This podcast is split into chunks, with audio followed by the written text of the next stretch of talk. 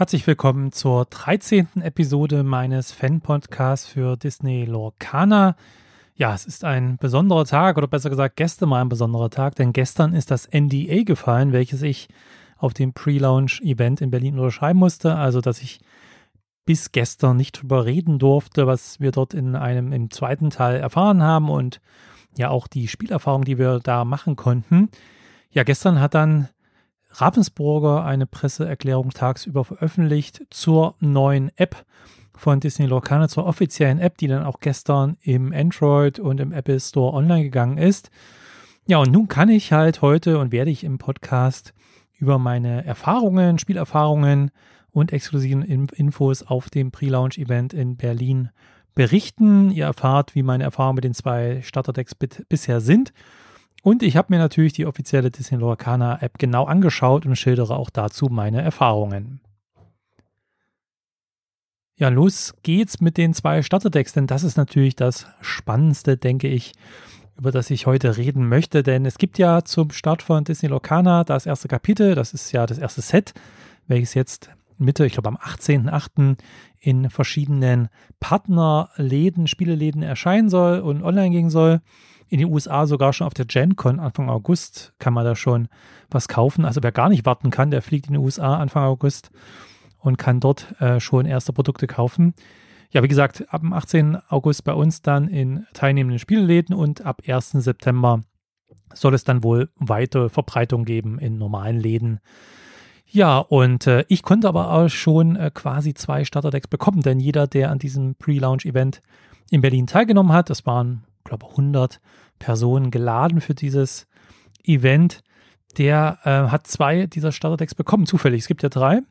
Ich habe die Starterdecks Smaragd, Rubin und Bernstein Amethyst bekommen. Es gibt noch Saphir und Stil, also Blau und ähm, Grau gibt es noch. Das habe ich leider nicht bekommen. Wir haben dann auch ein kleines Turnier gespielt. Ähm, wir haben ja drei Partien jeder gespielt. Und wer am Ende dieser drei Partien, also immer gegen andere natürlich, äh, wer am Ende der drei Partien dreimal gewonnen hat, der hat das dritte Starterdeck quasi auch noch bekommen. Hat leider nicht geklappt. Ich habe ein Spiel gewonnen, zwei verloren. Es ist halt äh, nicht so einfach. Klar, und es sind neue Karten natürlich auch in den Starterdecks drin gewesen, die ich auch noch nicht kannte. Und generell ist es dann auch nochmal was anderes, wirklich so mit richtigen Karten am Tisch zu spielen. Also es war aber eine tolle Erfahrung, muss ich sagen.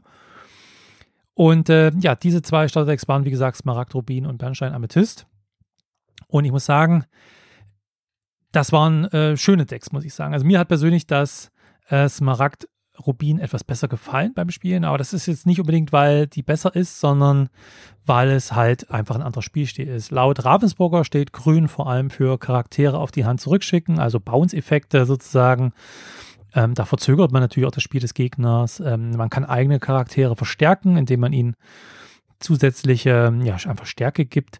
Und man kann das Erkunden von anderen Spielern verhindern, ähm, indem man ja einfach durch bestimmte Effekte, haben da Karteneffekte, die einfach sagen, okay, der kann nicht erkunden, der muss äh, herausfordern in der nächsten Runde zum Beispiel. Natürlich haben auch Smaragd und Rubin Basisfunktionen und Basisfähigkeiten, die alle Decks haben, aber es gibt halt so gewisse Schwerpunkte. Und Rot da sind die Schwerpunkte eher in die Richtung eigene Charaktere wieder bereit machen, zum Beispiel. Also, dass man eine Fähigkeit hat und auch zum Beispiel einen Gegenstand, mit dem kann man halt ähm, ja, Charaktere, die zum Beispiel herausgefordert oder erkundet haben, wieder bereit machen, sodass sie nicht herausgefordert werden können. Oder dass sie danach noch herausfordern können. Ähm, es, Rot hat auch viele Charaktere mit hoher Stärke und Willenskraft. Da gibt es doch einige starke ähm, ja, Charaktere und man kann andere Spieler Lebens äh, Legendenpunkte verlieren lassen, was eine sehr spannende Fähigkeit ist. Man kann halt nicht nur Legendenpunkte gewinnen. Man braucht ja 20 Legendenpunkte, um das Spiel zu gewinnen. Mit einigen roten Effekten verlieren die Gegner auch Legendenpunkte. Also da gibt es einige schöne Effekte. Es gibt auch bei Rot zum Beispiel direkt einen Schaden, also das Drachenfeuer zum Beispiel, wo man direkt einen Charakter äh, verbannen kann, also auf die Ablagestapel spielen kann oder schicken kann. Und das sind schon schöne Effekte. Ja, und äh, dieses Smaragd-Rubin, grün-rote Deck, das äh, hat halt wirklich schöne Kombinationen. Und ich finde auch diese Kombination aus Grün und Rot hat mir hier sehr gut gefallen, weil doch Grün eher so ein Unterstützer Charakter hat, Supporter-Charakter. Natürlich hat jede Farbe ihre Angriffskarten, ihre Schadenskarten, ihre äh, Karten mit vielen Legendenpunkten drauf, etc. Aber ich fand das eine ganz gute Kombination, auch gerade in diesem Deck. Also hier hat man natürlich nicht auch, auch Karten zusammengestellt, die natürlich äh, gut zueinander passen und die einen gegenseitig ähm, unterstützen. Aladdin hat mir zum Beispiel sehr gut gefallen. Ähm, eine rote Karte, ähm, der heldenhafte Bandit, der hat zwar an sich eine Kosten von sieben, aber er kann als Gestaltwandler auch auf eine andere Aladdin-Karte für nur fünf Tinte gespielt werden. Also bekommt man die schon eher raus. Und vor allem hat er die Fähigkeit dreiste Heldentat und da kann man zwei Legendenpunkte gewinnen und alle anderen, also wenn man, ähm, ein, wenn, wenn dieser Charakter einen anderen Charakter herausfordert und diesen Verband während der eine Herausforderung, dann bekommt man selber zwei Legendenpunkte und der Gegner verliert zwei Legendenpunkte, also macht quasi vier Legendenpunkte plus gegenüber dem Gegner und das ist schon echt stark. Ähm, auch ja, andere Karten wie Rapunzel oder Stitch haben mir sehr gut gefallen. Aber auch bei Grün gibt es einige tolle Karten. Cruella de Vil zum Beispiel. Da kann man ähm, eine Karte, wenn man selber in einer Challenge äh, verbannt wird, also wenn Cruella de Vil verbannt wird, also wenn sie auf Ablagestapel bekommt, kann man auch einen anderen, äh, kann man einen, einen bestimmten Charakter ähm, auf die Hand des Besitzers zurückbringen. Also man kann eine, ein, einen Charakter aus dem Ablagestapel wieder zurück auf die Hand bringen, was immer sehr stark sein kann, gerade bei so sehr einzigartigen Charakteren, die man halt nicht so oft im Deck hat.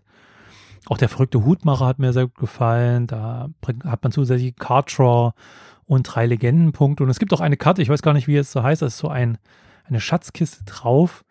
Und das ist eine Aktion, wenn man die spielt, bekommt man für jeden oder verliert, der, verliert jeder Gegner für jeden Charakter, der in dieser Runde, jeder eigene Charakter, der in dieser Runde erkundet, also sich Legendenpunkt holt, einen Legendenpunkt. Also wenn man fünf Charaktere schon ausliegen hat, spielt dann diese Aktion und dann geht man mit allen diesen eigenen fünf Charakteren erkunden, bekommt man nicht nur eine Menge ähm, ja, Legendenpunkte, sondern jeder Gegner verliert auch noch fünf Legendenpunkte. Und das, also es sind schon tolle Karten dabei, hat mir sehr, sehr gut gefallen.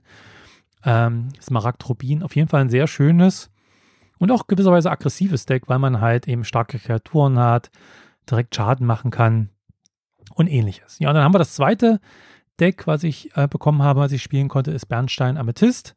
Das ist also quasi gelb und lila.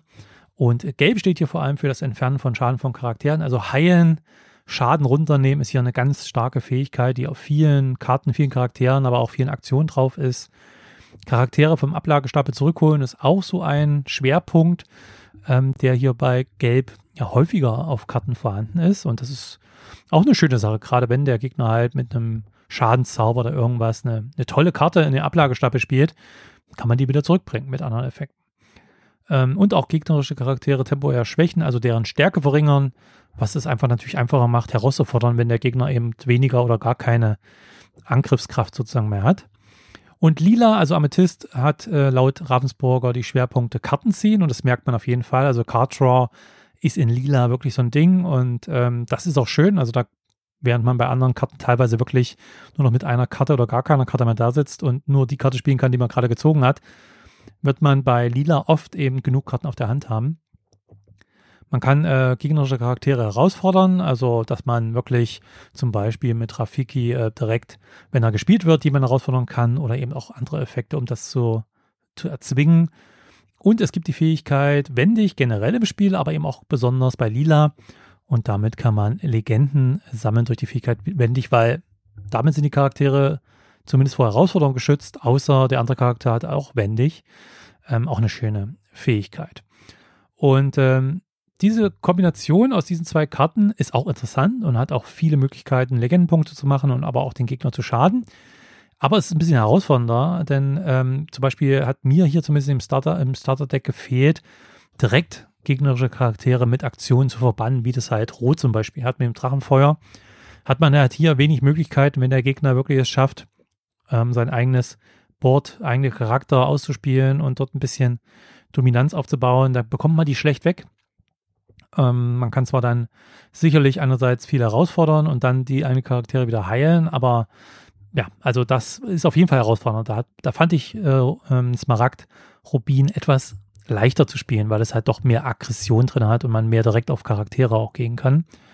Also insgesamt aber wirklich zwei sehr schöne Decks äh, bei dem Deck Bernstein Amethyst. Ja, gab es einige tolle Karten, wie zum Beispiel die Aktion, das Lied in deiner Welt Ähm, da kann man eine Charakterkarte aus dem Ablagestapel zurück auf die Hand nehmen, was einfach eine sehr, sehr schöne Fähigkeit ist. Ähm, auch Hades, Herrscher der Unterwelt, hat dieselbe Fähigkeit, ist dazu noch eben noch ein Charakter, den man ausspielt.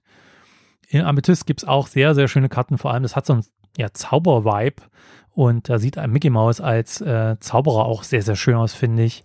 Und äh, der hatte halt Fäh zwei Fähigkeiten sogar.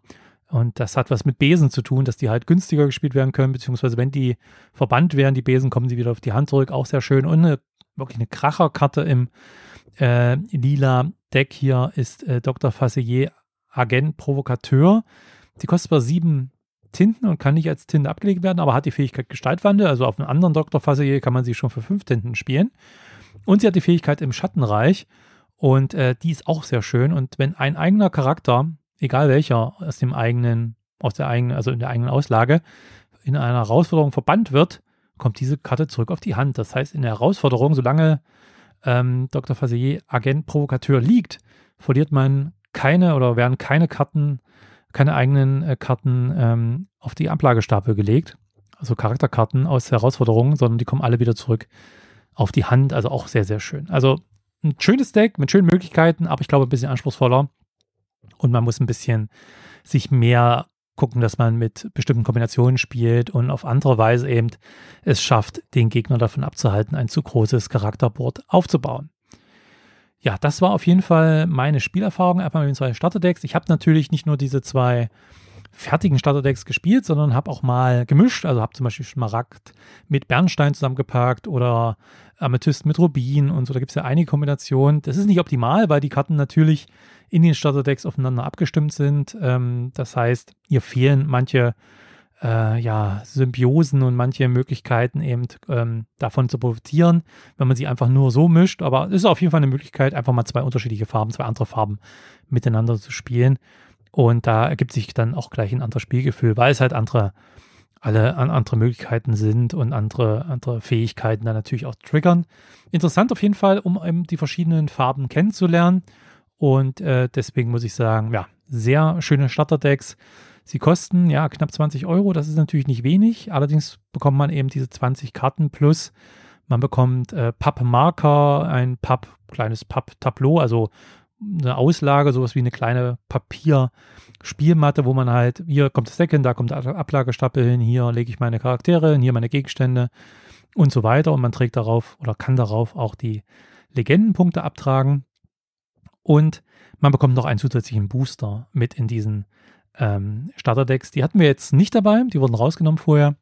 Ähm, aber da bekommt man eben nochmal einen Booster, der ja auch schon 6 Euro wert ist. Also können wir mal sagen, 14 Euro für dieses 60 Karten Starterdeck äh, pro Starterdeck. Das ist schon in Ordnung und damit kann man eben sehr gut anfangen und kann schon einige Partien in Disney Lorcana spielen, kann die Spielregeln kennenlernen. Spielregeln sind natürlich auch dabei und ähm, kommt ja sehr gut rein in dieses neue ähm, Sammelkartenspiel. Ich habe natürlich auch schon einiges gespielt, auch zu Hause und habe ja zwei Videos veröffentlicht, nämlich einmal ein Starterdeck-Duell mit meiner Frau.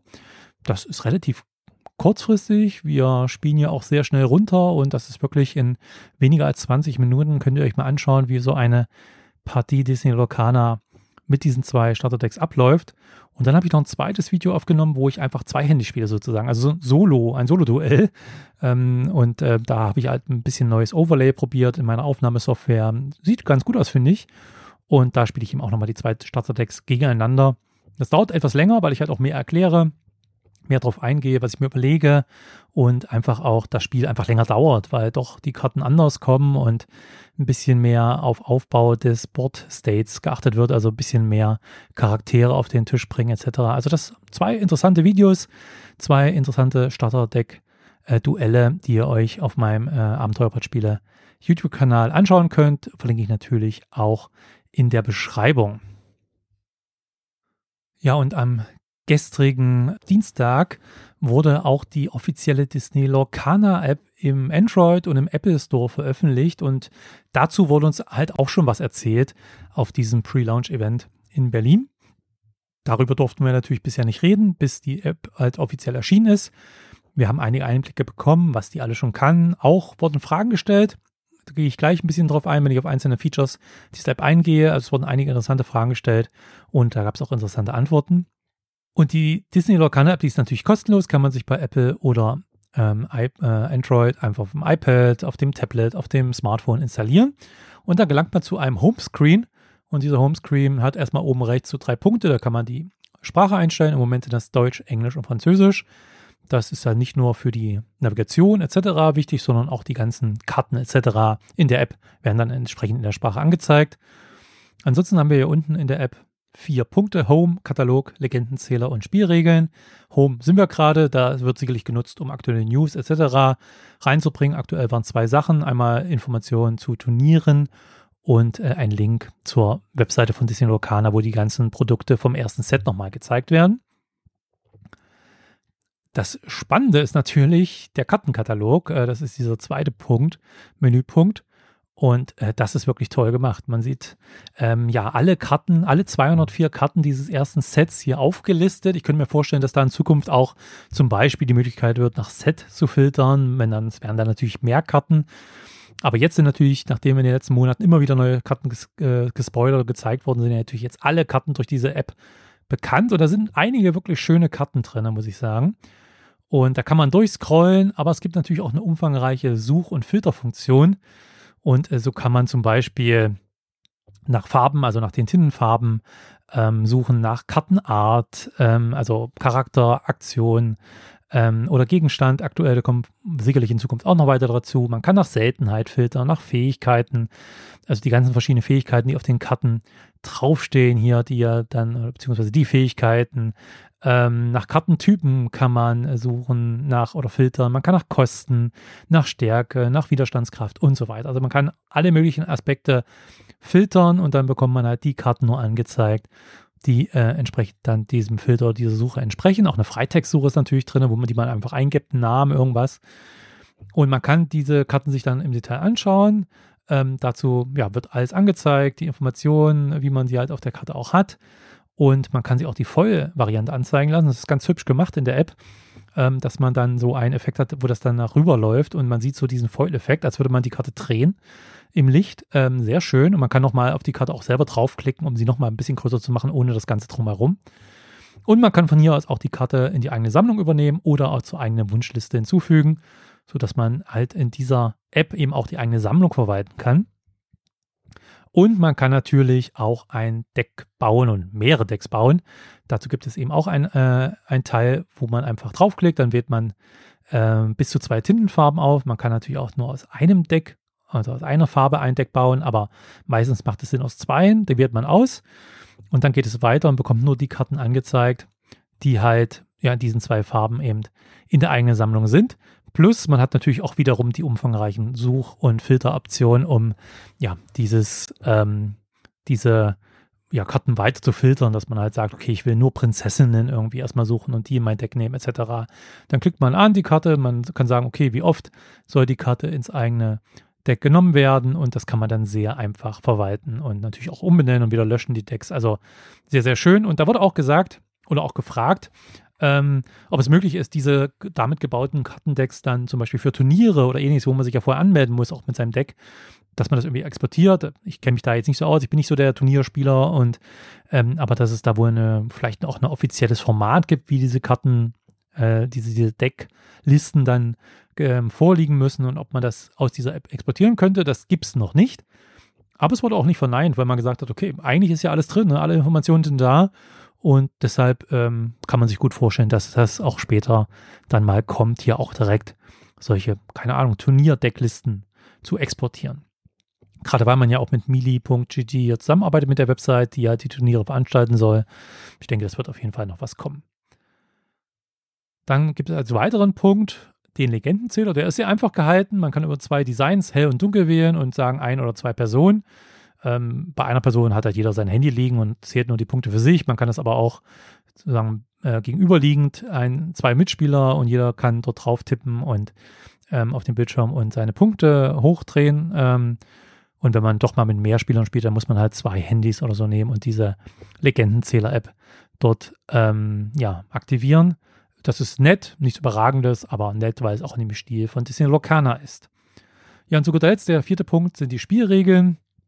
Und da drin gibt es halt so fünf Kapitel, die jeweils, glaube ich, fünf bis 16 Unterpunkte haben, wo halt die einzelnen Aspekte der Spielregeln erklärt werden. Erstmal ganz klar, was ist Lokana, wie wird das Spiel aufgebaut, welche Vorbereitungen sind wichtig, wie sehen die Karten aus, wie funktionieren die und am Ende dann wirklich einzelne Karteneffekte umsetzen etc. Also das ist ganz gut gemacht und man kann sich das dann auf dem Handy direkt anschauen und vielleicht so als Unterstützung zu einem Video oder zu diesen Papierregeln, die ja an den Starterdecks zum Beispiel dabei sind, dann auch lernen und losspielen. Ja, und im Zuge ähm, dieses Pre-Launch-Events wurden einige Fragen gestellt und unter anderem eben zu zukünftigen Features oder wie es dann eben auch mit Fehlern aussieht, die passieren natürlich kommen bei so vielen Karten etc. Und ähm, da soll es in der App halt verschiedene Infos geben. Es soll FAQs, also häufige Fragen zu einzelnen Karten geben in der App in Zukunft, falls diese halt auftreten, falls irgendwas an der Erklärung auf der Karte nicht klar ist zum Beispiel, soll das möglich sein, dass in der App dann weiterführende Informationen drin sind. Es soll auch Erratas über die App umgesetzt werden. Auch das kommt ja immer wieder vor, auch in anderen Sammelkartenspielen, dass einfach Druckfehler oder Übersetzungsfehler äh, auf Karten dann auftauchen, die man, die halt einfach durchgerutscht sind. Bei aller äh, Qualitätssicherung passiert das einfach mal. Und dann äh, soll es sein, dass in der App halt direkt darauf hingewiesen wird. Ob es dann so ist, dass man direkt, wenn man ein Deck baut, darauf hingewiesen wird, Achtung, hier für diese Karte gibt es ein Errata oder dass man direkt äh, eine Meldung bekommt oder sich das anschauen kann. Also ich will ja nicht jede Karte durchklicken und gucken, ob die eine Errata hat, sondern es muss schon irgendwie möglich sein, zu sagen, pass auf, ich habe hier ein Deck gebaut aus 60 Karten, ähm, sagt mir mal bitte, ob es da Erratas gibt. Das ist natürlich ähm, durchaus spannend. Ähm, da soll auch einiges noch kommen, das gibt es auch noch nicht, aber das ist geplant. Ähm, das mit der Vorbereitung auf Turniere habe ich ja schon angesprochen. Was es nicht geben soll, wohl, wurde auch gefragt, dass es ähm, also automatisch oder sagen wir mal regelmäßig Rebalancings von Karten gibt. Ähm, das gibt es ja in anderen, ja, Sammelkartenspielen, zumindest in digitaler Form zum Teil, dass halt einfach Karten äh, sozusagen genervt werden, also wenn sie zu stark sind oder ähnliches. Aber ich glaube, das macht einfach keinen Sinn bei einer ähm, bei einem physischen Produkt, weil das eine oder andere Irrata oder so, dass man sagt, hier, der Begriff ist falsch, ist okay.